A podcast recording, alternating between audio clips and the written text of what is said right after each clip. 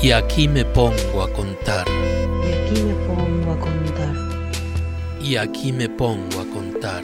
Y aquí me pongo a contar. Aquí me pongo a contar. Juan Solá nació en La Paz, Entre Ríos, en enero de 1989, pero creció en Chaco. Es narrador y editor del sello Árbol Gordo.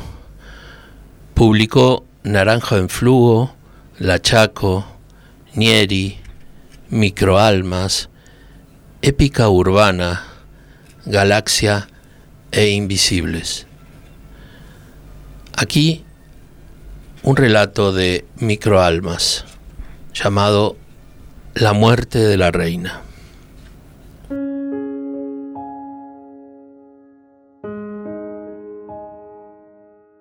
Ahí está. Escucha cómo suena el hielo cuando el vodka le llueve encima. Me llevo el vaso a la boca y ay, arde. Arde como una llaga en la garganta porque el vodka es baratísimo.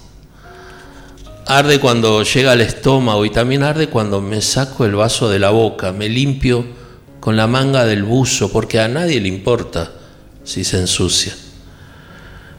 Puse los dedos sobre la Olivetti vieja y fue como si las teclas no pesaran nada.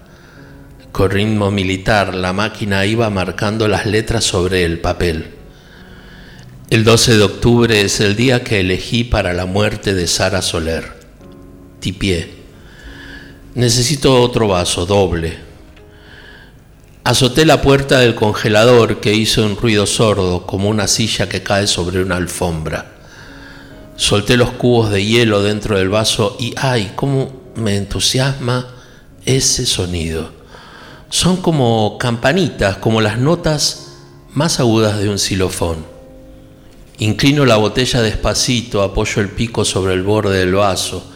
El vodka toma impulso desde el fondo, como una ola encerrada en un útero de vidrio, y ahí viene, como el mar que llega a la playa, descontrolado, cae adentro del vaso y cling las campanitas y ¡ay! ¡Cómo arde!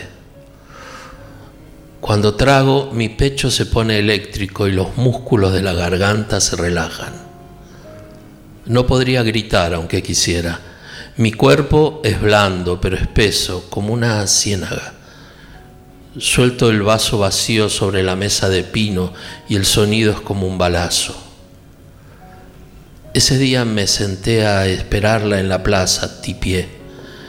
La vi salir con el pañuelo rojo alrededor del cuello y anteojos de sol parecidos a los que usó Audrey Hepburn en Desayuno en Tiffany. Hasta tenía el cabello recogido. Me puse de pie y la seguí. Dobló en su hipacha dirección a Santa Fe. Me asusté cuando creí que iba a subirse un taxi pero el semáforo la habilitó y ella cruzó, y yo también crucé, invisible en un mar de oficinistas. Sara Soler lucía hermosa como siempre. Yo no quería matarla. Agarro el vaso, me lo llevo a la boca y maldigo al encontrarlo vacío. Me pongo de pie, rezongando con el cuerpo adormecido, excepto los dedos, y saco el vodka de la heladera. Miro la etiqueta. Creo que ni siquiera el nombre es ruso. El chino lo vende a 20 pesos. Yo debo ser el único que lo lleva. Saco hielo suficiente y me llevo todo a la mesa. Clank, hace la cubetera. A través de la botella transparente veo la imagen enmarcada de una pasionaria en flor que cuelga de la pared. Cling, hace el hielo que cae dentro del vaso y cómo me gusta ese sonido, que es como el barullo que hacen los adornos de caracoles que cuelgan en las galerías de las casas junto al mar. El vodka se acomoda en el vaso, reptando entre los cubos, como una serpiente, o más bien como una sombra gris y borrosa. Ay, mi garganta y ay, mi estómago y la gota de vodka se resbala y rueda por la comisura de mi boca hasta este buzo sucio. Siento que mis muslos se hacen blandos y se desparraman sobre la silla, crack, hace la espalda y crack, hace el cuello. Sonrío, no sé por qué. Sonrío para nadie con el ceño fruncido. Qué sonrisa siniestra. La vi encender la luz del departamento del primer piso minutos después de que entrara el edificio. Tipié. Agarró el teléfono 8 y 20. Si había algo que amaba de Sara Soler, era su puntualidad hasta para la costumbre. Seguramente ordenaría comida chatarra y se pasaría un par de horas frente al televisor olvidándose de todo, olvidándose también de mí. Sara Soler, temo que me olvides, por eso tengo que matarte. Me distraje observando la marca del vaso sobre la madera y sobre tantas otras aureolas secas. Decenas de hologramas de testigos de vidrio por toda la mesa. Me sentía avergonzado y por eso bebí más y Ay, el carbón líquido rodando por mi garganta, ensombreciendo mi voz que ya es ronca y débil.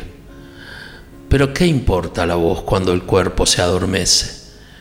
Mientras mis dedos se muevan todavía podré escaparme de todo esto que no quiero ser. Un, dos, un, dos. La Olivetti le daba latigazos de hierro al papel. Suenan el vodka las campanitas de hielo y entonces el rostro hierve y los ojos se van cerrando y la boca empieza a salivar. Tengo su pedido, tipié. Vi a Sara Soler salir del edificio, desconcertada, porque la comida suele llegar entre las nueve y las nueve y media. La agarré tan fuerte como pude, le cubrí la boca para que no gritara. Hace silencio, le dije. Me la llevé al ascensor, que era como una jaula para pájaros gigantes, y ahí estaba ese pobre pichoncito mirándome con un horror que nada tenía que ver con esos otros ojos suyos que se ponían brillantes cuando, recostado junto a mí, instantes antes del amanecer, me pedía que leyera otro poema. Son tan hermosos los ojos de Sara Soler cuando le leen poemas. Ahí viene la reina, le murmuré al oído, con sus manos tibias como el sol en sus trenzas. Ahí viene la reina, con sus dientes blancos que muerden los duraznos que sangran sobre sus labios. Miren a la reina, recité. Miren cómo sonríe y enciende la casa. Oigan como murmura una canción de sirena. Miren como el rey mira a la reina que ahora viste su cuello con un pañuelo rojo de seda. Oh maravillosa reina, has escogido la horca perfecta. Un retorcijón en el estómago me acobardó. Serví más vodka en el vaso sin hielo y continué escribiendo. La jaula llegó al primer piso y la reina y yo entramos al departamento, apenas iluminado por ese velador junto a la ventana por donde la observé cenar tantas noches.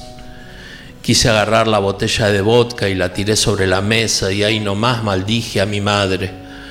Un poco cayó sobre mis cuadernos y puso grises las hojas de Alicia en el País de las Maravillas.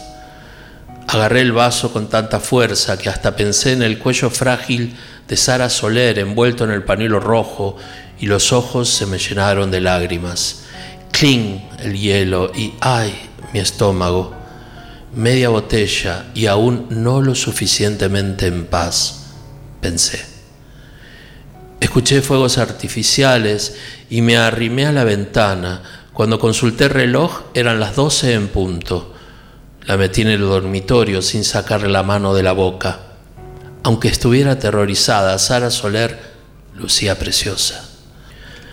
Ojalá pudiera explicarle cuánto miedo siento, porque yo no quiero que Sara Soler se muera, pero tampoco quiero que me olvide. No sé cómo llegamos hasta aquí, si hasta hace unos meses tomábamos vino bajo las estrellas. Ay, mi garganta, Enredé el pañuelo entre mis dedos, robándome todo el espacio que sobraba entre la seda y el cuello blanco y delgado de Sara Soler. Aprieto fuerte y cierro los ojos. Soy un león y la reina es un antílope. Siento su cuerpo temblando debajo del mío, retorciéndose como un insecto alcanzado por un golpe certero. Sara Soler era un insecto. Aferro las piernas a los flancos de la cama y con la mano libre la sujeto, arrinconándola en las oscuridades de mi piel sudorosa. Abro los ojos y me encuentro con los suyos. No eran ojos de insecto, ni eran ojos de antílope, eran los ojos pardos de Sara Soler. Mierda, la A de la Olivetti volvió a fallar y el latigazo de hierro quedó a medio camino entre la máquina y el papel. El vaso estaba vacío y todo aquello me pareció excusa suficiente para darle un puñetazo a la mesa. Serví más. Ay, mi garganta. Vuelvo a servirme y clink el hielo y ¡pum! la botella sobre la mesa de madera. Me limpio la boca con el buzo, lo huelo y me doy asco. Ahí estaban sus ojos y ahí también estábamos mi mano envuelta en el pañuelo rojo de seda y yo. Pobre Sara Soler. Por favor, murmuro, no te olvides de mí. Aprieto con fuerza, cierro los ojos otra vez, no quiero ver. Soy león, Sara Soler es antílope y es insecto y crack su garganta y ay, mi corazón.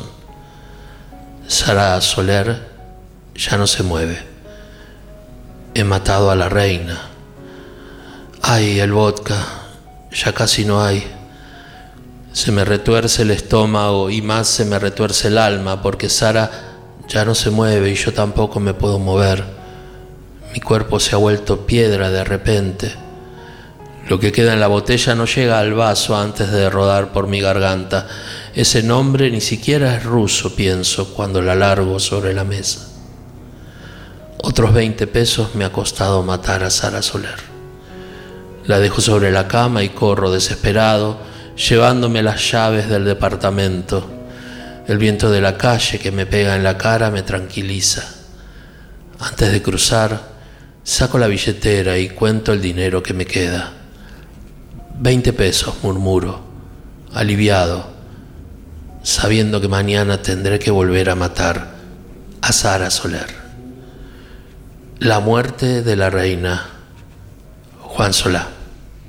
Y aquí me pongo a contar. Y aquí me pongo. Y aquí me pongo a contar. Es parte de la red de podcast de El Baído. Y aquí me pongo a contar. Y aquí me pongo a contar.